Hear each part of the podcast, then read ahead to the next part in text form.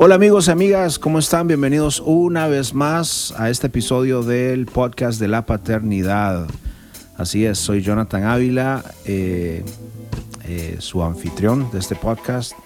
Y queremos recordarle que este podcast está auspiciado, está patrocinado por Lumen Education. Queremos invitarle a que vaya a la página lumeneducation.org para que aprenda más de esta organización y aprenda de todos los recursos que esta organización tiene para usted y toda su familia.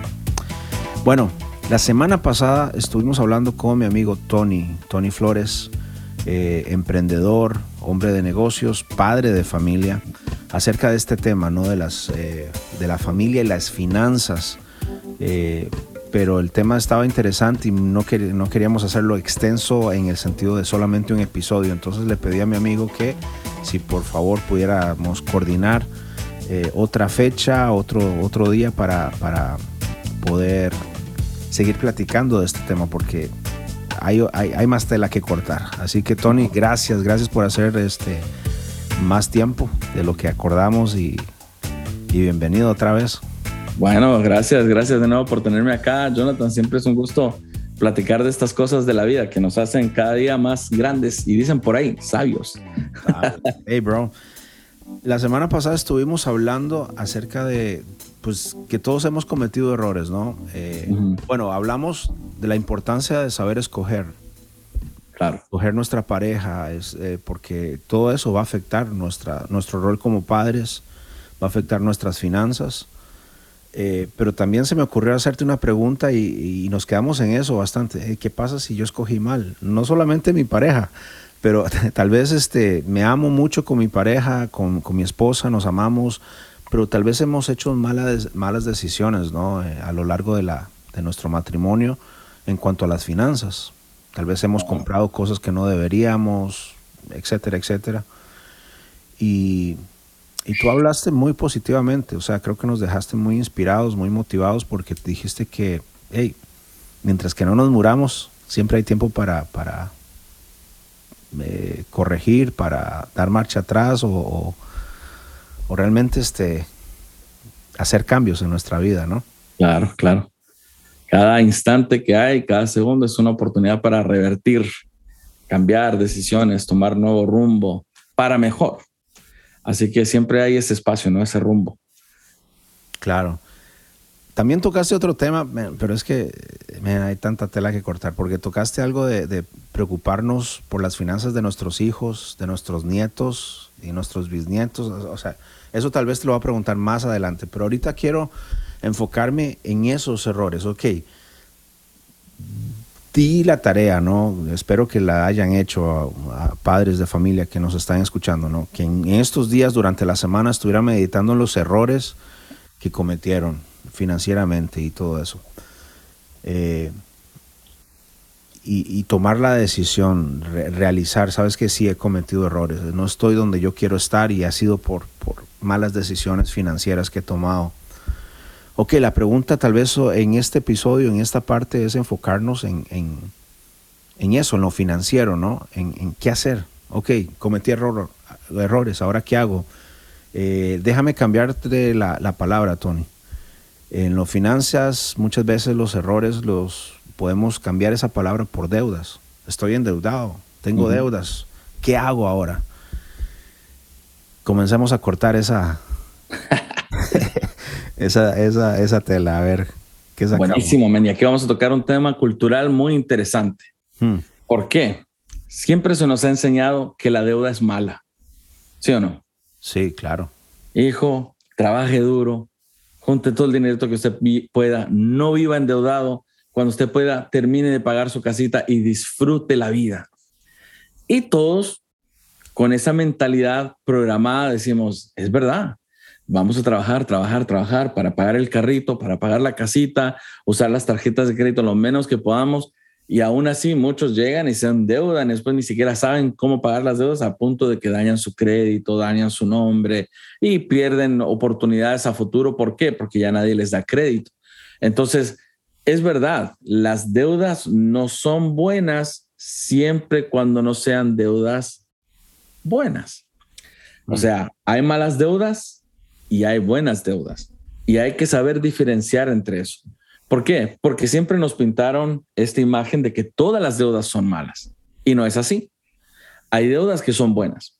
Entonces yo esto lo aprendí a medida que fui creciendo las finanzas, eh, aprendiendo a lo que es invertir, aprendiendo a lo que es a comprar crédito. Por ejemplo, uno de los primeros negocios que comencé yo aquí cuando llegué a Houston, me endeudé en aproximadamente 30 mil dólares en puro equipamiento de video y fotografía para emprender un negocio de cubrir eventos de quinceañeras, de bodas, conciertos, o cualquier tipo de evento social. Y me endeudé en eso y vieras que no fue una deuda mala porque es una deuda que me estaba generando herramientas para trabajar y producir dinero para pagar la cámara, para pagar la cámara fotográfica, para pagar el estudio, para pagar el carro que me compré, para viajar a estos eventos. O sea, no solamente fueron en maquinaria, pero también me compré después una camioneta y así sucesivamente renovando equipamiento. Entonces, siempre había algún tipo de deuda que se iba generando en el camino, pero era una, deuda para producir. Siempre desde joven entendí que lo que es el crédito es importante, cuidar tu crédito, cuidar tu nombre, el puntaje. Entonces, por ende, ves que yo me metía a comprar algo a crédito, siempre tenía que ver con trabajo para producir. Nunca jamás de los jamases fui a alguna tienda de ropa a comprarme ropa a crédito. Jamás. Mm. Nunca he ido a un restaurante a comer a crédito. Jamás. ¿Por qué? Porque esa es una deuda que no me está produciendo ningún retorno. Es más, es una deuda que me produjo un gasto económico. ¿Por qué? Un gasto mayor. Si yo salgo a comer a Olive Garden o cualquier otro restaurante y estoy generando un gasto de 100 dólares, y salí 10 veces, ya estamos hablando de mil dólares, pero a esos mil dólares añádele el interés. Muchos dicen, no, es que mi interés es bajo, tengo que pagar solo el 10% de interés. Bueno, de esos mil dólares que les debes, estás pagando ahora 100 dólares de interés. Y eso es mensual. A durante el año estás pagando mucho más que 100 dólares. Claro. Hay gente que solo vive apenas y se endeuda y vive con tarjetas de crédito solo para pagar el mínimo, el mínimo, el mínimo. Nunca sale de su deuda. ¿Por qué? Porque solo está pagando el interés. Y cuando te vas dando cuenta, la gente que entiende cómo funciona el interés, te vas dando cuenta y dices, hey, ya pagué más de mil dólares en interés y mi deuda de mil dólares nunca bajó porque solamente fueron pagando el interés. Entonces, ¿cómo yo me voy a meter a una deuda de mil dólares de restaurantes? entendiendo que la posibilidad de que si pago esta tarjeta en un año haciendo pagos de 100 dólares, voy a terminar pagando prácticamente más de 100 dólares de puro interés, dependiendo en el tiempo que lo pague. Entonces ya la, comida no me salió en mil dólares, me salió en 1100, 1300, hasta 1500 dólares y voy pagando solo el mínimo y nada el principal. O sea, hay gente que puede estar así pagando una eternidad una deuda. Y ahí es donde es una mala deuda. Porque si yo compro ropa, la ropa se devalúa, se, se, daña, se les hacen hoyos, se pone vieja, me engordé, ya no me cabe. ¿Qué termino haciendo? Si no la tiro, la dono. Claro. O sea, si está dañada al punto en donde no sirve, ¿para qué la voy a donar? La tiro a la basura. Pero si puedo, la dono. Pero eso qué me produjo a mí? Un gasto financiero de que fui a la tienda, gasté 200, 300 o 500 dólares de ropa que ahora los estoy deshaciendo y si lo compré a crédito, esos 500 dólares estoy pagando un interés. Esa es una deuda que nunca vale la pena. cortes de pelo, arreglos de uña, todo lo que tiene que ver con gastos a crédito, si no te está produciendo un ingreso de retorno, es una mala deuda. Entonces, ¿cuál es la buena deuda? La deuda que básicamente te está generando un ingreso. Si yo necesito los 20 o 30 mil dólares de herramienta que compré en maquinaria para hacer mi trabajo, bueno, esos 20 o 30 mil dólares dentro de un promedio de seis meses o siete, recuperé esas finanzas, pagué mis maquinarias y de ahí en adelante todo lo demás pura ganancia. Entonces, esa ganancia que me produjo a la larga, porque tuve ese negocio como cinco o seis años que estuve trabajando en eso, esos cinco o seis años fueron muy beneficiarios para mí en cuanto a lo financiero con un principal inversión de 20 o 30 mil dólares en pura maquinaria más el vehículo. Mm. Entonces, esas máquinas se pagaron solas porque era mi herramienta de trabajo. Pero no puedo decir lo mismo de la comida que me como en un restaurante. La comida no me está generando a mí de retorno nada, ningún peso, ni tampoco mi ropa. Entonces, si yo voy a comprar algo por lujo, a crédito, una televisión, es un mal gasto. Porque si voy a comprar una televisión a dos mil dólares, pantalla grande, a crédito, solo para que mis amigos digan, wow, qué pantalla cuando lleguen a mi casa, en realidad me acabo de endeudar en 1.500 o 2.000 dólares de pura televisión, que en interés voy a terminar pagando otros mil o más solo de puro interés. Al final la televisión me está saliendo 3, 4 mil dólares. Y ese es un gasto que no vale la pena. Porque si tomamos ese tipo de decisiones con los muebles, con la televisión, con ollas y cosas para la cocina, cosas que en realidad no te está produciendo un ingreso porque no es tu trabajo, es un gasto de dinero. Entonces ahí hay que saber diferenciar. Siempre que tu gasto te va a generar un ingreso de retorno, es una buena inversión. No importa que te tengas que meter una tarjeta de crédito, endeudarte con la compañía que te está dando la oportunidad de llevar sus productos, siempre y cuando ese producto te va a facturar y te va a generar no solamente para pagar, pero para ganar, en otras palabras, ganancias económicas. Y esa es una buena inversión, eso ya es una buena deuda. Una buena deuda, qué interesante. El lado positivo de las deudas. Eh, por ahí leí, digamos, que nosotros somos más propensos para, o es más fácil para nosotros gastar en, bueno, soy guilty, mil dólares en un iPhone, ¿no? Mil dólares en ropa, eh, etcétera, etcétera. Pero cuando se trata tal vez de gastar mil dólares, y estoy usando gastar, por, pero yo sé que es incorrecto, gastar en usar esos mil dólares para comenzar un negocio, por alguna razón lo, la pensamos. Ahí nos convertimos en, en, en súper conservadores, ¿no? Pero ¿Por qué será? ¿Crees que es la sociedad? ¿Crees que es eh, eh, nuestra cultura latina, hispana? Sí, sí, mira, lo, que pasa es que muchas veces somos impulsivos al comprar porque queremos una gratificación a tiempo corto. Ah. Entonces, ¿qué pasa? Que si tú gastas mil dólares y te miras como Daddy Yankee, tu gratificación va a ser que todos te digan, hey, bro, you look sick, te miras chévere, bro, wow, mira esa ropa, hey, mira esos tenis, mira esas Jordans, uy, mira esa cadena, papá, ¿cuánto le salió? Mil pesitos. Y uno dice, yeah, yeah, bro, that's what's up. Esa gratificación muchas veces, el sentirse bien, a la gente la pierde en la cabeza. Entonces, ¿qué dice? No, no me siento culpable en gastar en crédito mil o cinco mil dólares de ropa, de cadenas, de perfumes, de zapatillas Gucci, de cinturones de Louis Vuitton. Hey, ¿Por qué? Porque la gente me va a decir que me veo chévere y eso es lo que me importa, la imagen, que la gente piense que soy exitoso. Pero tu billetera no dice que eres exitoso, tu, dice, tu billetera está diciendo, ouch, qué idiota que acabas de hacer. Si me entiendes, porque tu billetera sabe cuánto te cuesta a ti día a día, semana a semana, trabajar para generar un cheque para ahora pagar esa deuda ridícula que acabamos de cometer. Entonces ahí es donde la gente quiere una gratificación, o sea, en otras palabras, sentirse bien espontáneamente. Tú sabes que vas y te compras un Ferrari, ve y estacionate en un Starbucks. ¿Todos qué van a hacer?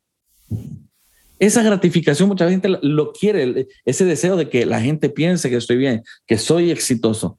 Hoy en día muchos de los reggaetoneros, gente, yo trabajo en la industria de la música, muchos de, like, hey, bro, hagamos un video musical, rentémonos un Lamborghini, rentémonos un Ferrari, todo, y, y, y compremos esos billetes que venden en Amazon de 100 dólares que dicen motion picture. Claro. Para, para hacerle así en el video, que todos vienen, wow, qué dinerazos tienen estos reggaetoneros. Pero son billetes que son falsos. Es una imagen proyectada porque es un Corvette o es un Lamborghini o un Ferrari que rentaron a mil dólares la noche. Sí. ¿Pero qué? No son dueños de nada. ¿Y qué es lo que dice el banco? ¿Y qué es lo que dice la billetera? ¿Qué estupidez que acabas de hacer? No puedes, no estás a esa altura, todavía no estás generando los ingresos para darte ese estilo de vida. Entonces, la gratificación espontánea muchas veces nos pierde la cabeza porque queremos esa apariencia y decimos, de una me meto, aunque me cueste pagar el extra, el interés, no hay problema, ahora me voy a ver bien. En cambio, el que no piensa de esa forma y dice, no, voy a gastar mil o cinco mil dólares en appliances de cocina porque yo sé cocinar rico y me voy a hacer unos taquitos, me voy a hacer unas, unos sopes, unas gorditas, unas pupusas, que yo sé que al ponerme aquí en una tiendita o en una trailita en la esquina, mira, e, estos 5 mil dólares en, en un mes los voy a producir de más y pago esta deuda y con esto empiezo mi negocio y eventualmente me pongo un restaurante, me alquilo un lugar o me compro un terreno y me pongo mi propio edificio y me monto mi restaurante. O sea, tú tienes que pensar que la mayoría de los restaurantes que hoy en día son restaurantes reconocidos, como un McDonald's, como un In-N-Out, como un Burger King, no empezaron con mil sucursales. Empezaron con un loco que tuvo un sueño que en vez de comprarse ropa buenísima y bonita y tener esa gratificación momentaria, pensó en la gratificación delayed gratification. En otras palabras, la gratificación a plazo largo. Okay. Entonces, invirtió en esa maquinaria que eventualmente tuvo que trabajar y generar y todo. Las máquinas solo se pagaron, pero hoy en día conocemos estos lugares que, man, o sea, están en todas partes. Tú vas a un Denny's de California a Nueva York, tú puedes comer en un Denny's, en un McDonald's. McDonald's está en todas partes de Estados Unidos. No hay ciudad que visites que no haya un McDonald's. Entonces, tienes que pensar que la gente que pensó en una inversión que realmente iba a cambiar su vida, no su apariencia, su vida. Entonces, esa gente supo invertir bien, porque invirtió en algo que le iba a generar, no en algo que le iba a producir un mal gasto. Entonces, esa es la diferencia entre aquellos que tenemos miedo.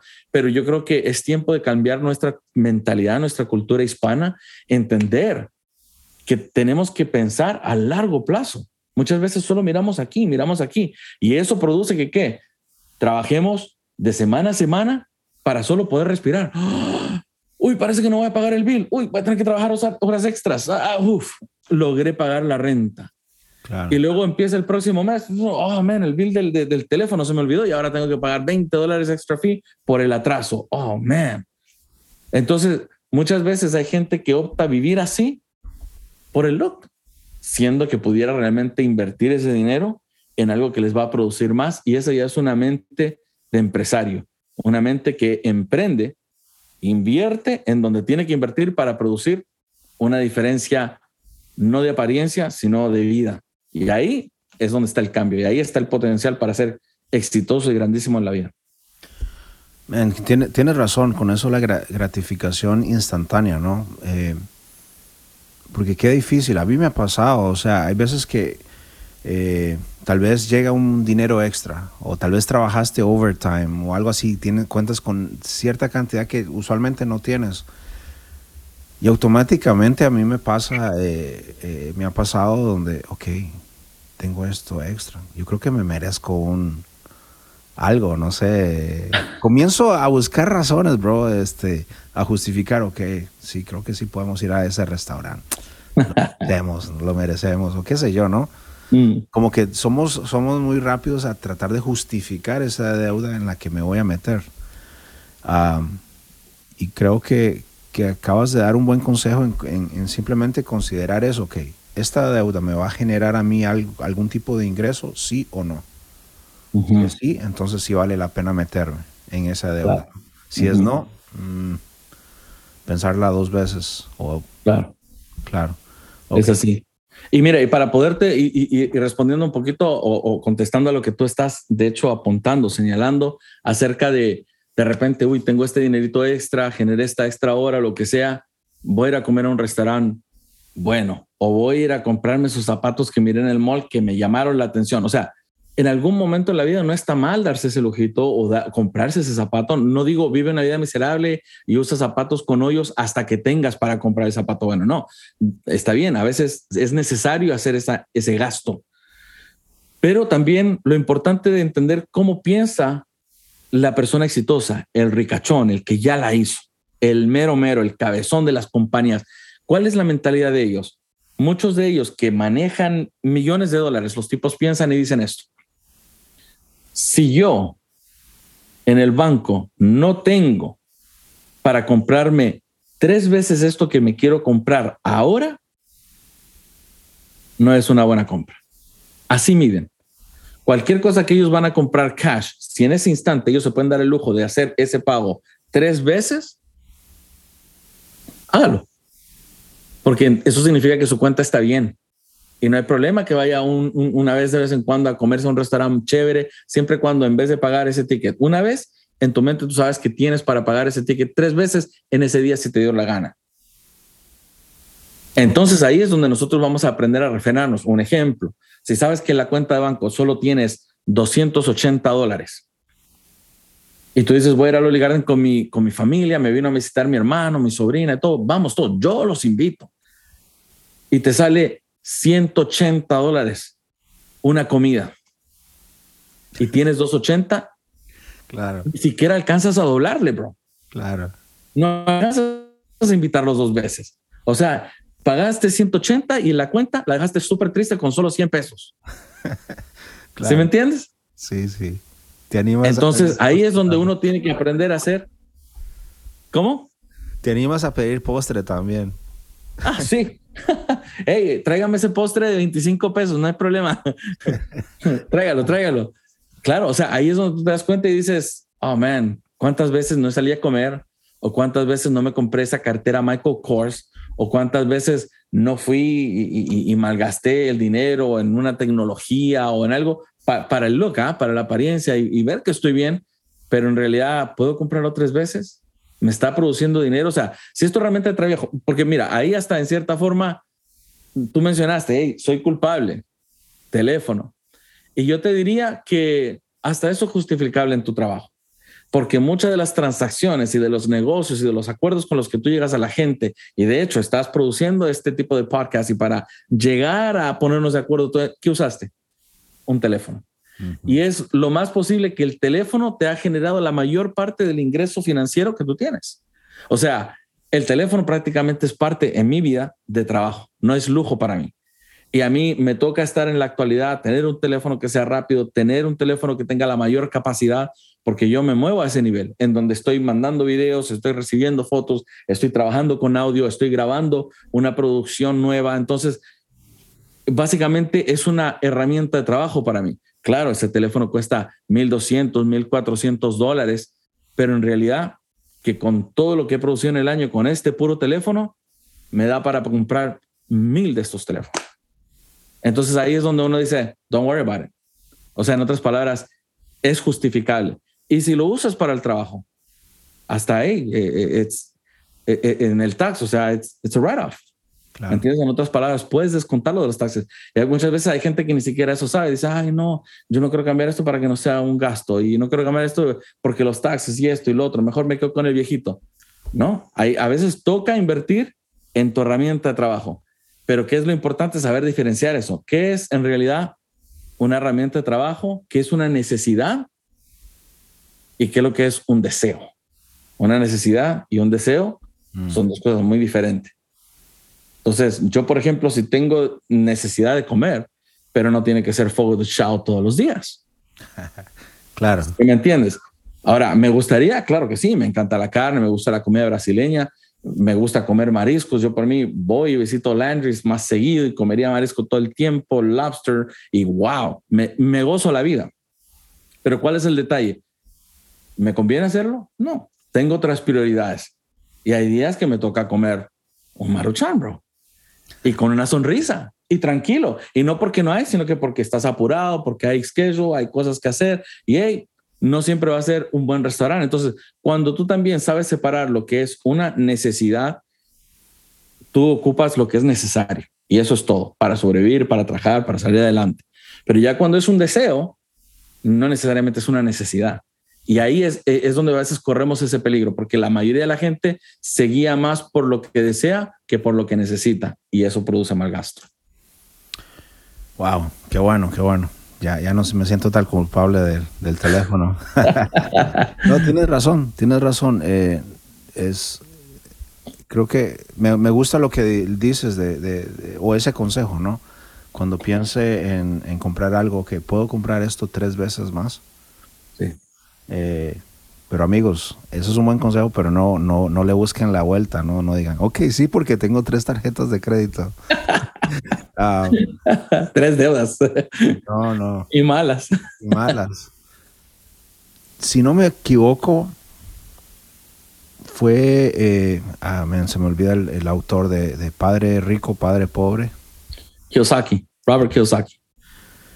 Fue él quien dijo, este, no importa la persona rica, no, importa cuánto gane, sino es con cuánto te quedas, ¿no?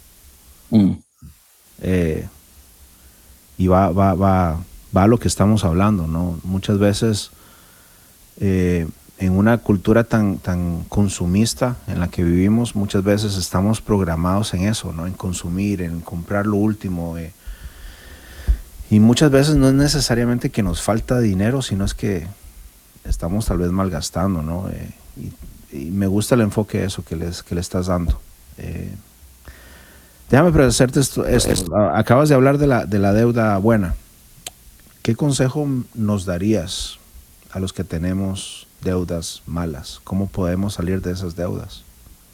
Bueno, de la misma forma que cada segundo que tenemos para revertir y cambiar las cosas, dar una vuelta, un giro 180 grados, también puedes hacer lo mismo con las deudas. Hay gente que, por ejemplo, tiene sus tarjetas de crédito max out.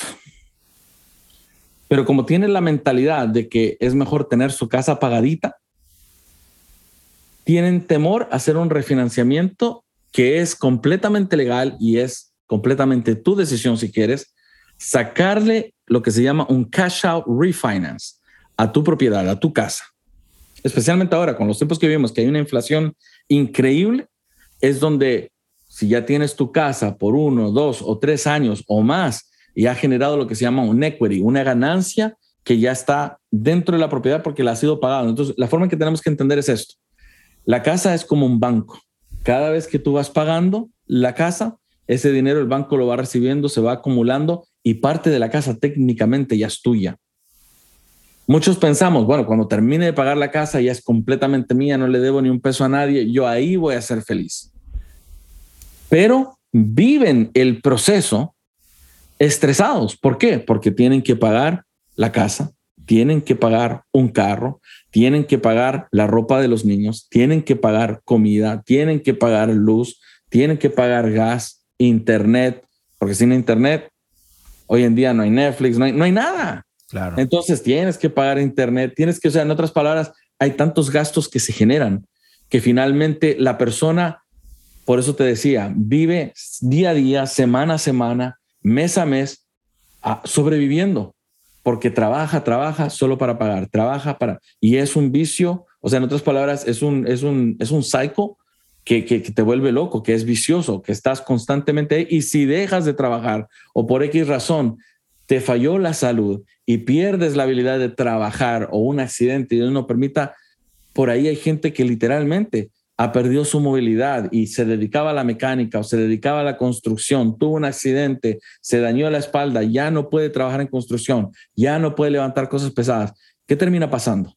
Los biles no perdonan. Terminan perdiendo su casa, terminan perdiendo su carro, terminan perdiendo su crédito, o sea, dañando su nombre. Muchas veces hasta pierden su dignidad porque hasta la familia, la gente que te rodea, como perdiste el estatus, te mira como que, este dude, mira, ahora da lástima. Entonces, ¿cómo podemos a veces tomar de estas malas deudas que muchas veces nos tienen ahogados y de las deudas buenas generar finanzas para poder entonces sustentar los gastos? Algo que aprendí muy interesante de un tipo que yo sigo que se llama Grant Cardone. Es como, por decirlo así, mi mentor económico en cuanto a lo que tiene que ver con bienes y raíces. Ese tipo es un loco, man. Él por, en otras palabras, poder justificar ciertos gastos y no tener que pagar tanto al IRS, porque el tipo hace a massive amount of money, o sea, una locura de dinero. El tipo, ¿qué es lo que hace? Dice, hey, guys, uh, bueno, este año mm, mi negocio necesita un jet. Un jet de 50 millones de dólares, el cual lo compramos cash. Imagínate de repente un día decir, hey, 50 millones de dólares cash porque mi negocio necesita este jet. ¿Y sabes lo que hizo el IRS? hey, congratulations, felicidades. Le dijo, muy bien, muy buena compra de su jet, lo felicitamos. No tiene que pagar nada este año. O sea, es gente que usa estrategias que están dentro de lo que es el gobierno. Mucha gente se enoja con, tú sabes, el presidente previo que había, que se llamaba Trump, muy famoso y, muy polémico por muchos, pero vieras que, hey, es un tipo que lo criticaron, izquierda, derecha, hey, muestre sus taxas, muestre cuánto usted paga los taxes. El tipo no las va a mostrar. Y aunque las muestre, ¿sabes lo que va a mostrar? No pago nada. ¿Pero por qué? Porque es un desgraciado, porque tiene mal corazón, porque no piensa la gente, porque a veces la gente confunde, ¿no? Hey, si uno que es ricachón puede entonces ayudar al sistema, no sé, a la humanidad para que por medio de los taxes beneficie a aquel que pues quiere estar en casita tirado mirando el sol, no sé, o la tele, el Netflix todo el día, o aquel que realmente no puede, tiene una y necesita un recurso financiero del gobierno. Entonces gente dice, hey, alguien como Trump, que maneja billones de dólares, tiene que pagar más. Pero que la gente no entiende es que este tipo constantemente está invirtiendo en nuevos edificios. No está generando finanzas para una o dos personas. Miles de trabajadores que trabajan en construcción están edificando un nuevo edificio Trump Tower. Lo que la gente muchas veces no piensa es que para correr el edificio que él ya tiene en Chicago, ocupa a como 400 o 600 personas que le están trabajando día y noche ese edificio. O sea, en otras palabras, el tipo sí le está generando trabajo a los demás y por esa razón, porque el tipo le provee techo, casa a gente y trabajo a gente, el gobierno le dice, te vamos a dar un tax cut. Y ahí empiezan los write-offs. No tiene que pagar usted de sus ingresos, no tiene que pagar porque de su propio dinero, usted sigue, continúa invirtiendo por el bien de la sociedad, continúa creando apartamentos, continúa dándole trabajo a gente. Entonces, ¿qué es lo que hace el gobierno? En acción de gratitud, te damos tax write-offs. En otras palabras, te dan un cut, un break de todo lo que es los taxes. Entonces, muchas veces nosotros no entendemos eso. ¿Por qué? Porque no nos hemos educado en el área financiera. Eso mismo iba a decir. Exacto. Y miramos un Trump y digamos, desgraciado, debería pagar más. Hey, un, un, dueño de Tesla, un Elon Musk, el hombre más rico del mundo actualmente, o un Jeff Bezos. No, que pague más dinero. ¿Sabes cuánta gente trabaja para lo que es Amazon? ¿Sabes cuánta gente trabaja para la compañía Tesla? O sea, a veces tenemos que ver en, en, una contextura. Y ojo, que ellos ni siquiera están pagándole el sueldo, le están pagando lo que es la aseguranza, le están pagando eh, vacaciones muchas veces completamente pagadas, sueldos mucho más arriba de lo que es un sueldo, un salario, eh, eh del, del básico. Entonces, el minimum wage, ¿no? Estos tipos pagan buenos. O sea, yo sé que Amazon, por ejemplo, aquí en el área de Houston, ellos están pagando un promedio de 21 dólares a 24 dólares para los que comienzan. Mm. Por hora. Y aún así la gente, no, que Besos pague más. O sea, lo que la gente no entiende es que el gobierno mira el panorama completo y dice, por ende, usted le dio tanto trabajo a la gente, tanto de aseguranza que pagó, tanto que usted invirtió. Hey, ¿qué es lo que hacen? Usted necesita un tax, un tax cut, un break, ahí va, pa, tome, descuento. Usted no tiene que pagar este año, usted no tiene que pagar esto otro.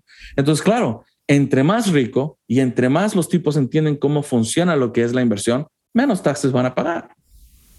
Los que más pagan taxes son la clase media. Ahí es donde les dan duro. Pa. ¿Y por qué? Porque la clase media tiene el pensamiento día a día, ocupo trabajar. Claro. Y ellos constantemente trabajan y generan con eso el income tax. Y no solo eso, el property state tax, tax de todo lo que compra. O sea, en otras palabras, la mayoría de la gente pierde hasta un 40% de sus ganancias en solo impuestos. Increíble. Pero como no se informa, miran mal al otro. Entonces, es importante entender cómo funciona la economía, cómo funciona lo que es inversión, en qué me, en qué me conviene invertir para ir produciendo ingresos adicionales. O sea, en otras palabras, una idea. Soy un tipo que trabaja en la construcción y me va bien. Yo estoy generando un promedio, ponte tú de, no sé, 3 mil, 4 mil o 5 mil dólares por semana, yo te puedo ganar fácil 20 mil al mes. Ajá, y porque vives en la traila. No miro en mal a la traila, pero ¿a qué me refiero? O sea, estás pagando algo de 600 dólares de renta en pura propiedad y más el pago de tu traila, está bien, y tienes una camionetita dos, tres y todo. O sea, ¿a dónde estás metiendo los 20 mil dólares? Porque realmente no se te miran, bro. Mm. No, es que yo todos los fines de semana, los viernes y los sábados me voy con mis amigos de parranda. Yo me pierdo y regreso aquí el domingo con una cruda. Claro. Ah, interesante. ¿Y cuánto te gastaste en los shots y las cervezas? No, pues fui a tal club y todo el rollo y a las chavas que nos atendían les dimos como mil dólares de tip y ahí nos aventamos como cinco mil en la barra. Ah, o sea, no eres capaz de invertir en algo que te va a generar mayor flujo financiero, pero si eres inteligente de tal forma que vas el fin de semana y te avientas tres, cinco mil dólares como si fueras Jeff Bezos, como si fueras un Elon Musk, si me entiendes, si fueras un Trump. Entonces, cuando en la mente no tenemos nuestras prioridades correctas y muchas veces la culpabilidad de eso es la falta de educación financiera, entonces, claro, tomamos constantemente malas decisiones y aunque el tipo gana 20 mil dólares, a ese es el que más lo van a reventar con los taxes. ¡Pa! ¿Por qué? Porque no ha invertido, solo gasta, gasta, gasta, gasta. ¿Y qué es lo que es el gobierno? Bien, sígale gastando porque cada vez que usted gasta, yo recibo más taxes. Y sígale jalando más duro, porque ahorita está ganando 20 mil al mes, pero jale un poquito más duro para que gane 30, para que nos pague más taxes. un aplauso.